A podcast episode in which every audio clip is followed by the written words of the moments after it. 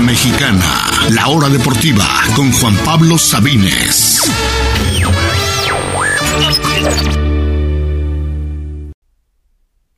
Bienvenidos, bienvenidos sean todos a la hora deportiva. Feliz Día de las Madres, feliz 10 de mayo. Esto es la hora deportiva. Yo soy Juan Pablo Sabines. Tenemos liguilla lista del fútbol mexicano. Ya están listos los duelos de cuartos de final. Hablaremos de lo que viene y de lo que pasó este fin de semana en el repechaje. Avanzaron Atlas, Santos, Toluca y Pachuca. Estaremos hablando de todos los cuatro duelos del repechaje aquí en el fútbol mexicano. Hablaremos también, por supuesto, de lo que pasó en el fútbol europeo. Muchas historias que contar. La Juve está cerca de quedarse fuera de la Champions. Tenemos ya campeón en Alemania. El Paris Saint Germain está cada vez más lejos del título en Francia. Parece que nadie quiere ganar la Liga Española y todavía no queda campeón el Manchester City. Hablaremos de todo eso y mucho más. Y también hablaremos un poquito de la NBA. Esta es la última semana de temporada regular. Algunos equipos ya están clasificados. ¿Qué pasaría con el el repechaje, digámoslo así, de la NBA en este momento. Vamos a hablar de eso y mucho más aquí en la hora deportiva. Gracias por escucharnos. Les recuerdo que estamos en Radio Chapultepec 560 AM en la Ciudad de México. Estamos también en Estéreo Joya 102.1 FM en Córdoba, Veracruz. Les recuerdo que pueden escuchar Radio Chapultepec 560 AM de manera gratuita y en cualquier parte del mundo metiéndose a radiochapultepec.mx o bien a la aplicación de Tunin o a la página de tunin.com. Simplemente busquen Radio Chapultepec y pueden encontrar toda la programación de esta emisión, incluyendo la hora deportiva. También estamos en Spotify, en Google Podcast, en Apple Podcast, en Breaker o en su plataforma de podcast favorita. Subimos algunas secciones de este programa. Los invitamos también a seguirnos ahí y a escucharnos. Gracias de verdad a los que ya lo hacen. A los demás los invitamos a escucharnos en cualquiera de todas estas opciones que acabamos de dar. Bueno, fue un fin de semana bastante movidito en el mundo del deporte, a, decir verdad, de manera personal. Me pude ver de manera completa o parcial al menos los partidos de... Comencé con el Leeds contra Tottenham, me eché el de... El, nada más el sábado, el de, el de Barcelona contra Atlético, el de Bar, eh, Borussia Dortmund frente a Leipzig, me eché el de... el de Orlando City frente a New York City, el del Galaxy frente a Los Ángeles FC con gol de Chicharito y de Jonah Dos Santos incluido. Me eché también, por supuesto, los dos del repechaje, el de Atlas Tigres, el de Santos Querétaro. En domingo me eché también el, partido de Real Madrid-Sevilla, el de la Juve contra el Milán, el de eh, los dos de anoche, Pachuca Chivas y el, ¿cómo se llama el otro? El de, perdón, León Toluca. Uf, un fin de semana de mucho, mucho deporte, inclusive un poquito de NBA nos tocó ver, así que Vengo preparadísimo para el programa de hoy. Así que ya tenemos los cuartos de final listos, amigas y amigos. Cuartos de final se van a jugar de esta manera. El superlíder Cruz Azul estará enfrentando al Toluca. Después el América estará enfrentando a Pachuca enrachado. Monterrey estará enfrentando al Santos. Y Puebla frente a Atlas. Me encanta esta serie entre Puebla y Atlas. Me encanta que uno de los dos va a ser semifinalista. Los horarios se los digo aquí en unos minutos. Comencemos con el repaso de lo que pasó el fin de semana. Quiero comenzar por el último partido, el de Pachuca frente a las Chivas. El primer tiempo parecía que las Chivas se llevaban esa sorpresa, parecía que había clásico nacional en guardo de final. La realidad es que no fue así. En 38 minutos, 38 minutos, el Pachuca le metió 4 goles al Guadalajara. Y si vemos todo el partido, la verdad es que hasta se quedaron cortos. Toño Rodríguez salvó varias ocasiones, tiros de fuera, eh, pelotas paradas. Toño Rodríguez se cansó de salvar al Guadalajara y aún así le metieron cuatro goles las Chivas fue un desastre. La primera parte se cansó de, fallar el Pachuca y de salvar Toño Rodríguez. No crean que de repente tuvo un despertar, simplemente los goles que no cayeron en la primera parte cayeron a racimos en la segunda parte. Pachuca fue muy superior, tuvo un total de 26 tiros, 26 eh, hacia las Chivas, 10 de ellos a la portería de Toño Rodríguez y el Pachuca que en la jornada 9 más allá de, más de la mitad del torneo, la jornada 9 estaba en último lugar. Increíble. En último lugar se logró meter a la liguilla como el lugar 8. se logró meter al repechaje y gana este partido y ahora está en cuartos de final. La cuestión es que el fútbol mexicano, por supuesto que es un, es un fútbol de rachas. No importa tanto cómo empiezas, sino cómo acabas. Tuvo paciencia el Pachuca. Pudo haber corrido fácilmente a Petzolano. Han corrido técnicos por menos que eso. Lo aguantaron tras nueve jornadas, que era el último lugar, que no había ganado un solo partido. Y ven, aquí está el Pachuca en cuartos de final. Aguantaron, tuvieron paciencia y el fútbol mexicano es así de benevolente. Cuando tienes un proyecto y confías aún con algunos malos resultados, pues generalmente te va a dar frutos. Y creo precisamente que esto es lo que debería hacer el Guadalajara. Ya están muchos pidiendo la cabeza de Bucetich, pero la verdad es que ayer el problema no era Bucetich y tampoco fue Toño Rodríguez, el portero, que bueno, eh, me parece que el Guadalajara tiene que decidirse por quién es, porque el portero del Guadalajara es Toño Rodríguez, luego es Gudiño, luego fue Toño Rodríguez, luego Gudiño otra vez, ahora fue Toño Rodríguez, no tiene ninguna clase de estabilidad en la portería. Ayer tuvo un gran partido, la la cuestión es que él no tuvo ninguna culpa en los goles, pero los cuatro goles fueron culpa de errores defensivos.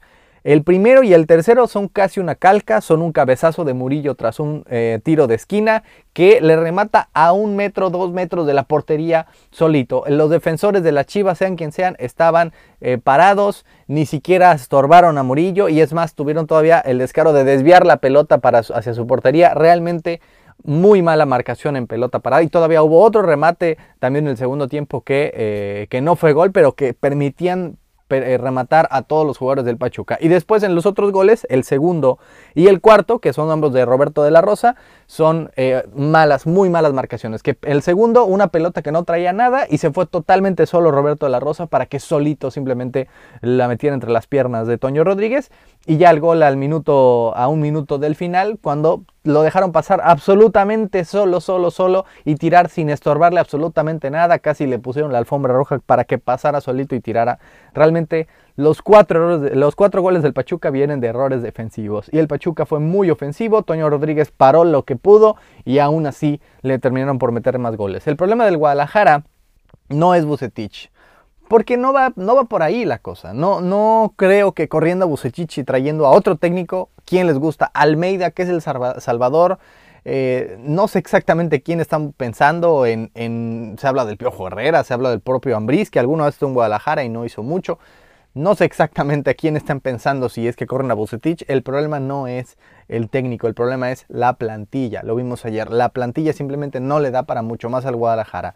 En el torneo pasado ganaron al América, no por ser mejores, sino por tres grandes actuaciones, tres grandes goles de un jugador en específico del Chicote. Fuera de ello, realmente fue una serie en la que el América fue superior. Y ahora Pachuca en los 90 minutos fue muy superior y se cansó de fallar sobre la portería del rebaño no solamente es la calidad de los jugadores, es la propia actitud. Antuna ayer anota dos goles. Eh, el primero de gran calidad, parecía que se el balón y parecía que eh, eh, fue realmente un muy buen gol. El segundo ya de penal cuando el partido simplemente estaba terminando. el problema es cuando anota ese segundo gol, cuando el partido ya estaba en minuto 94, eh, que ya iba 4-2, ya había terminado, ya estaba eliminado las Chivas, y aún así se le ocurre celebrar y todavía recordarle sus mamás eh, en este día tan especial a la afición del Pachuca. ¿Qué sentido tiene eso? Eso me parece sumamente egoísta, que tu equipo está siendo eliminado, pero yo metí gol y yo voy a aprovechar para tener mi momento. Me parece una falta de actitud, así como la que tuvo Hazard cuando eliminaron al Madrid. Sí se entiende que esté felicitando a sus compañeros, pero vaya, se estaba riendo a carcajadas, abrazándose eh, cuando tu equipo acaba de ser eliminado. Pues tienes que tener un poquito de vergüenza deportiva que no mostró en ese momento Hazard y que no me parece que mostrara Antuna. Eh, vaya, es una cuestión de calidad y de carácter. No son jugadores para estar en el Guadalajara. La realidad es que las Chivas no les da para mucho más les da para una vez cada 10 años tener una plantilla competitiva que llegue a una final, que gane una final y de ahí estar ahí en la nada, estar ahí en la mediocridad, sin liguilla, en repechaje, a ver si te alcanza para una semifinal de vez en cuando, pero no mucho más. La cuestión de que no pueda eh, contratar extranjeros, simplemente eh, no le da para mucho más al Guadalajara, tampoco puede contratar a todos los mejores mexicanos, insisto, más que una vez cada 10 años, como lo hemos visto en el 97, en el 2006 y 2017, justamente una vez cada 10 años es que ha llegado a finales de ser campeón. Fuera de eso, realmente ha estado ahí en el limbo de entre buenos y malos torneos y no les da para mucho más. El problema no es Bucetich, si lo corren hasta este momento no lo han corrido, pero si es que lo llegaran a correr, me parece que es insuficiente que llegue quien llegue, aún llegando el mismísimo Almeida, que lo ve muy difícil porque tiene contrato con San José, tendrían que pagarle su recesión de contrato. Para empezar, tendría el querer, que querer regresar a México. Y recordemos que no tuvo éxito inmediato, que se trató no solamente de la llegada de Almeida, sino un proyecto entre cantera y jugadores importantes mexicanos, que de todos esos jugadores importantes mexicanos que estaban, eh, que lograron el título hace tres años, perdón, cuatro años ya, realmente cuáles quedan. Así que eh, las Chivas termina un torneo bastante gris, un torneo en el que simplemente no se cumplieron los objetivos. el éxito inmediato que tuvo Ricardo Peláez en el América y en Cruz Azul no se ha logrado. Ya este fue su tercer torneo y Normalmente con, con, el América en su tercer torneo fue campeón. Con Cruz Azul en su primer torneo fue campeón de Copa y superlíder y finalista. Ahora con las Chivas ya son tres torneos y no ha logrado nada. Esto ni siquiera, yo no siquiera considero liguilla. Es un repechaje rumbo a la liguilla, así que el Guadalajara solamente ha estado en una liguilla, una sola liguilla en los últimos cuatro años. Triste el andar de las Chivas se despiden de un torneo más, tendrán muchísimo tiempo para pensar en los refuerzos, en si desean mantener a Bucetich o no, que insisto, no es que Bucetich lo haya hecho de manera espectacular, simplemente es que eh, no creo que sea la solución simplemente dejarlo ir. Y el Pachuca, pues ya lo decíamos, paciencia, la paciencia a veces da buenos resultados. 4 por 2, la goleada de los Tuzos a las Chivas y llegan enrachados para enfrentar al América. Insisto, en los últimos 8 partidos del torneo subieron de la posición 17 a la 8 y ahora goleando al Guadalajara van a enfrentar al América. Nos quitaron un clásico nacional, pero creo que eh, espero, espero realmente que el Pachuca ponga las cosas difíciles, para las Águilas. Creo que el América sí sale como favorito. El miércoles ya estaremos dando el previo de estos duelos. Ya tenemos los horarios que se los cuento después de la pausa. Pero ya el miércoles hablaremos de los favoritos. El miércoles hablaremos del previo de cada uno de estos duelos. Pero por el momento eh, creo que el, Pachuca eh, llega un poquito enrachado y un poquito un poquito tendrá que pensar dos veces el América ese partido. Así que vamos a una pausa porque de regreso ya quiero hablar de los triunfos de Santos y de la despedida de Tuca Ferretti con los Tigres y de Nacho Ambriz con el León. Lo que pasó en el resto de duelos del repechaje y también hablaremos del fútbol europeo. Hay mucho que contar y un poquito de NBA. No se vayan, seguimos en la hora deportiva. Ya volvió la adrenalina. Esta es La Hora Deportiva por la mejor 1340. Estamos de regreso en La Hora Deportiva en este lunes, inicio de semana 10 de mayo. Hablamos ya de la debacle anoche de Chivas, cuatro goles recibidos en 38 minutos y ya se van a su casa. Hablemos del resto del repechaje. Comencemos con el otro equipo de Jalisco, si les parece, con el Atlas que venció a Tigres en un, en un gran partido en los últimos 15 minutos del encuentro. La verdad es que el primer tiempo estuvo bastante aburridón. Tigres realmente una imagen muy triste. Yo pensaba ver, algo distinto. Tigres en piloto automático, si quieren con esta resaca del Mundial de Clubes, de aquella final que jugaron contra el Bayern, que no se la pusieron fácil, con todo y todo. En cualquier momento va a despertar los Tigres. Ahora sí, en cualquier momento bueno, ya viene el repechaje, ahora sí va a despertar y la verdad es que no pasó. No pasó hasta en los últimos minutos donde Camilo Vargas, el portero atlista, fue la figura del encuentro. La verdad es que sacó varias, un tiro de fuera del área, eh, increíble que con las uñas lo sacó. Pero realmente fue muy poco y muy tarde por parte de los Tigres, una presentación muy triste en un partido que debía haber sido más especial. La cuestión no es que termine la etapa de Tuca Ferretti con los Tigres, vaya, es su tercera etapa con ellos. Esta duró 12, bueno, 11 años por supuesto que sí podemos decir que ya había llegado a su fin. La cuestión es la manera. Lo anuncian así como que no queriendo la cosa a mediados del torneo, eh, sin hacer algo especial para el Tuca y termina además dando este papelón en repechaje frente al Atlas. Que la verdad, por más que haya sido un torneo bueno para los estándares del Atlas, era para que Tigres avanzara a la siguiente ronda con facilidad.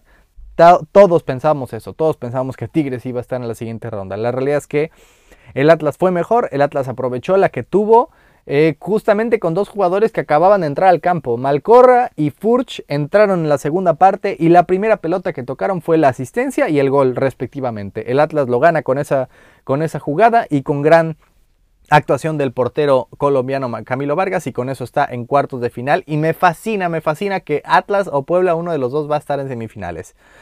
¿Qué pasó con Tigres este torneo? Creo, eh, un análisis así muy rápido, que la contratación de Carlos González realmente no les benefició, al contrario, les perjudicó. Y ojo, no me malinterpreten, no es nada contra el delantero, contra González. La cuestión es que lo pusieron a jugar como centro delantero y mandaban a Guiñac demasiado a la banda.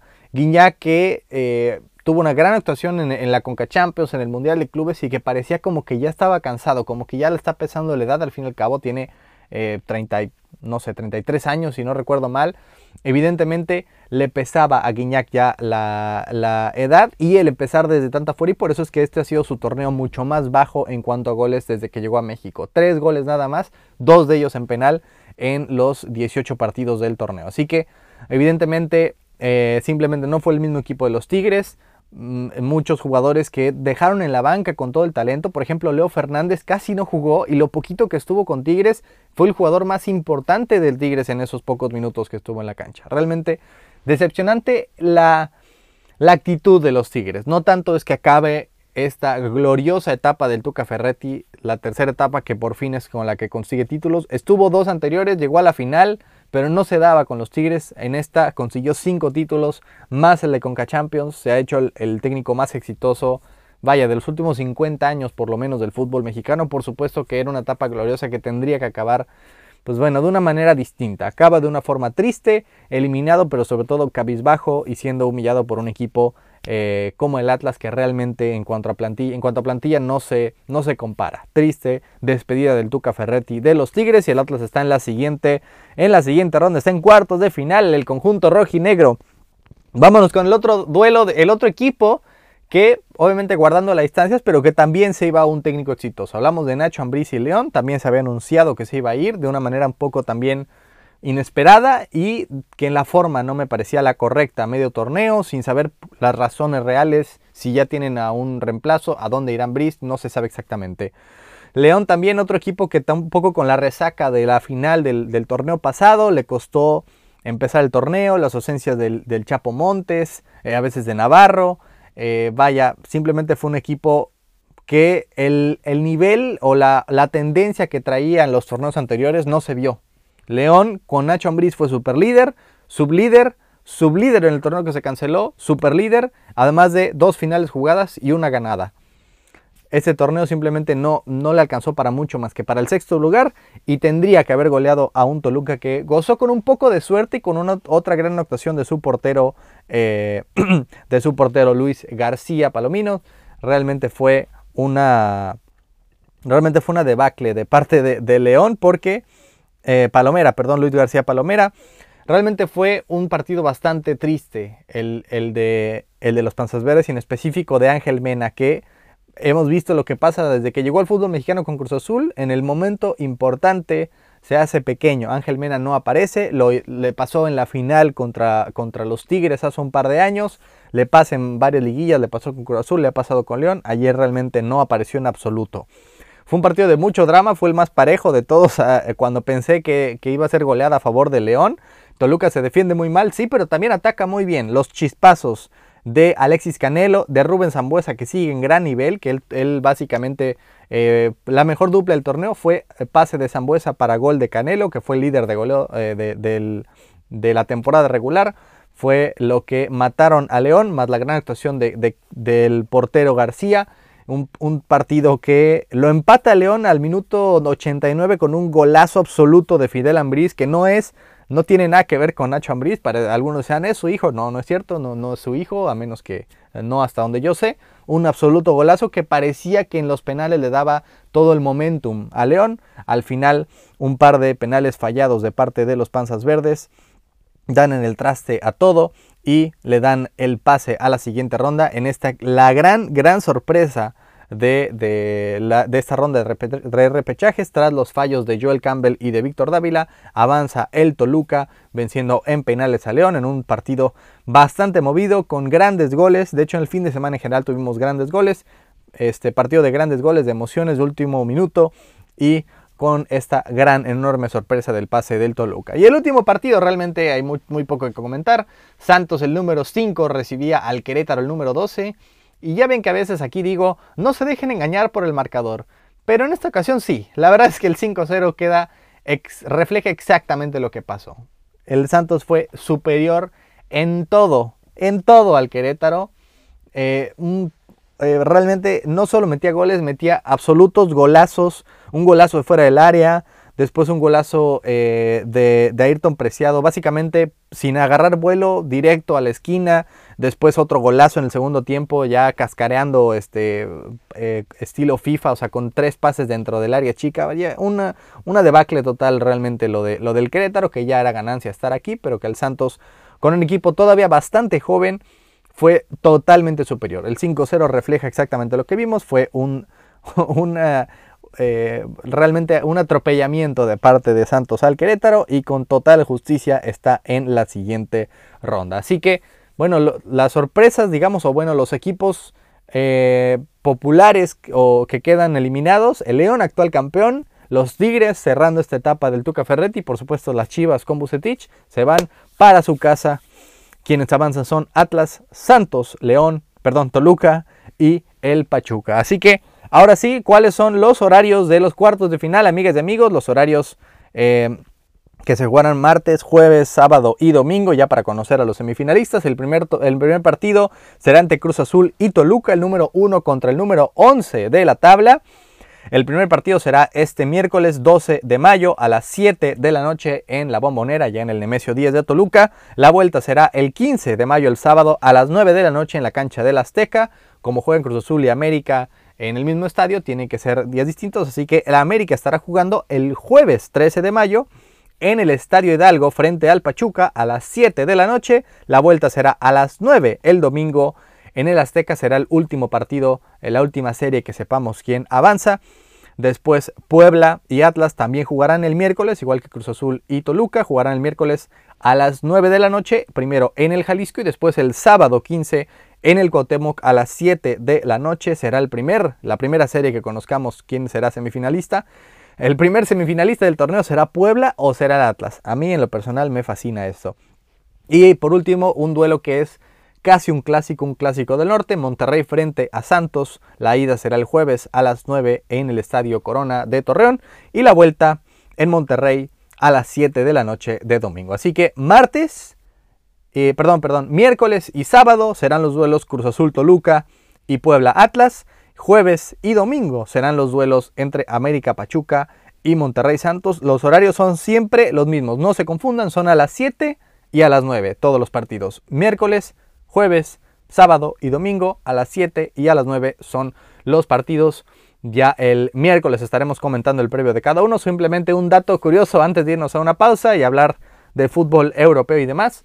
Em, eh, justamente los rivales que han vencido a Cruz Azul en una liguilla, perdón, en una final del fútbol mexicano eh, desde 97, desde su último título, 99, Pachuca, está en liguilla, 2008, Santos, 2008 también Toluca, 2009 Monterrey y después 2013 y 18 el América. Los cinco rivales que han vencido Cruz Azul en liguilla, en la gran final de liga, están todos en esta liguilla. No sé si sea una coincidencia o no, pero ahí está el dato, el dato curioso para cerrar esta sección, vámonos a una pausa. Les tengo que contar, realmente hay mucho que contar de lo que pasó en Alemania, en España, en Inglaterra, en Italia el fin de semana. Vamos a una pausa y seguimos, no se vayan, seguimos en la hora deportiva.